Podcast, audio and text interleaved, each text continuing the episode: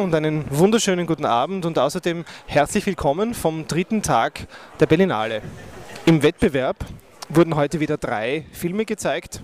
Der erste ganz in der Früh war ein russischer Film mit dem englischen Verleihtitel A Long and Happy Life.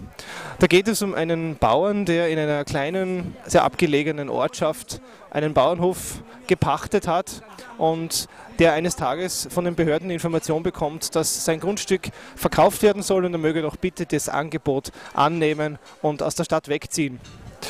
Ein sehr mühevoller, sehr langatmiger und außerordentlich uninspiriert gedrehter Film, der deutlich länger gedauert hat, als es auf dem Papier den Eindruck hatte. Ähm, es haben viele Leute den Saal verlassen äh, und ich war froh, als der Film dann schließlich aus war. Der zweite Film des Wettbewerbs, der dann zum Mittag gezeigt wurde, war der Beitrag aus Deutschland von Regisseur Thomas Aslan. Der Filmtitel ist Gold es hätte eigentlich ein Western sein sollen. Wie ihr in meiner Rezension nachlesen könnt, handelt es sich meiner Meinung nach um eine neue Kunstform des sogenannten Unedel-Western.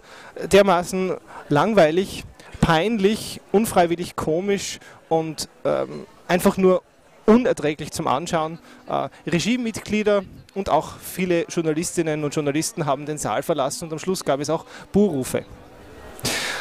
Besonders erleichtert war ich dann, als ich am Nachmittag doch noch einen sehr guten Film und noch dazu eine gute positive Überraschung erleben konnte. The Necessary Death of Charlie Countryman ist das Regiedebüt des schwedischen Regisseurs Fredrik Bond mit Shia LaBeouf in der Hauptrolle.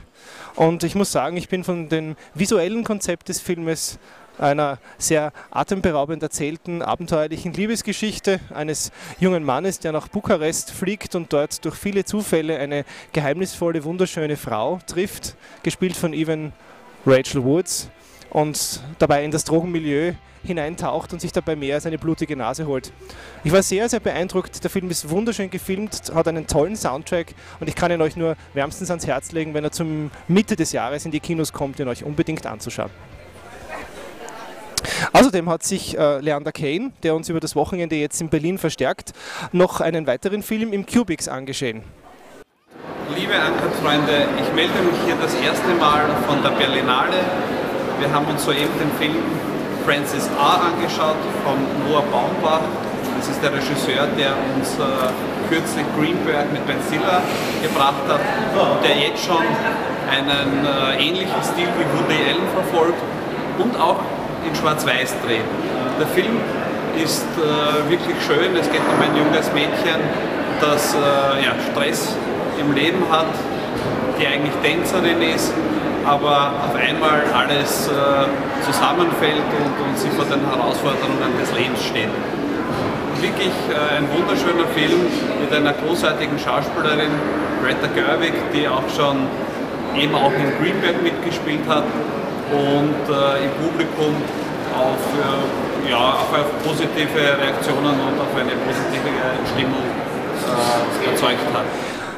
Außerdem läuft heute am Abend im Friedrichstadtpalast ein Berlinale Special der besonderen Art, die Deutschland- und Europapremiere des Filmmusicals Les Miserables. Wir erwarten am roten Teppich die Stars des Films, Anne Hathaway, Amanda Seyfried und Eddie Highmore. Meine begeisterte Rezension habt ihr vielleicht schon gelesen. Der Film ist eine einzige Wucht. Einfach anschauen. Ja, auch ich habe mir heute bereits drei Filme angesehen, die von der Qualität wahnsinnig unterschiedlich waren.